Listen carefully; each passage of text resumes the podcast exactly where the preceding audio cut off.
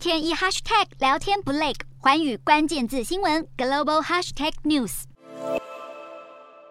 佩洛西访台效应持续在世界各地发酵，其中越来越多欧洲国家政要与军事将领接连公开表明对台海局势的担忧。法国媒体十日透露，法国海军参谋长范迪亚上将早在七月底就对国会提出警告，表示中国海军迅速扩张是二战后首见，但只要法国与盟友联手作战，就能战胜中国海军。范迪亚上将还警告国会，中国海军正在进行史无前例的军备重整，甚至还在俄罗斯的协助下组建一支大西洋舰队，未来恐怕不用到南海就能见到中国海军的踪迹。范迪亚上将呼吁国会议员们支持未来的军事计划法案，让法军能强化与盟友间的联合军演，联手对抗中国威胁。除此之外，台海问题近期也在法国受到热烈讨论，就连一中政策也被重新审视。另外，中国在佩洛西访台后又发表一份新的对台白皮书，扬言不放弃以武力犯台。而同样把中国视为最大劲敌的印度，也对这份对台白皮书加以分析。印度战略专家认为，中国武力犯台根本不不符合。成本效益，而且提高军事威胁，对正在寻求第三任任期的习近平来说，更没有任何好处。学者分析，如果一对一，台湾恐怕不是中国的对手，但台湾岛上分布密集的飞弹，绝对有能力回击中国东岸的经济重镇。同时间，美国也将对中国进行经济制裁，包括冻结中国在美国的国债投资。美国海军也会快速进驻到战区，协防台湾。而日本与西方国家也可能抛弃一个中国政策，承认台湾。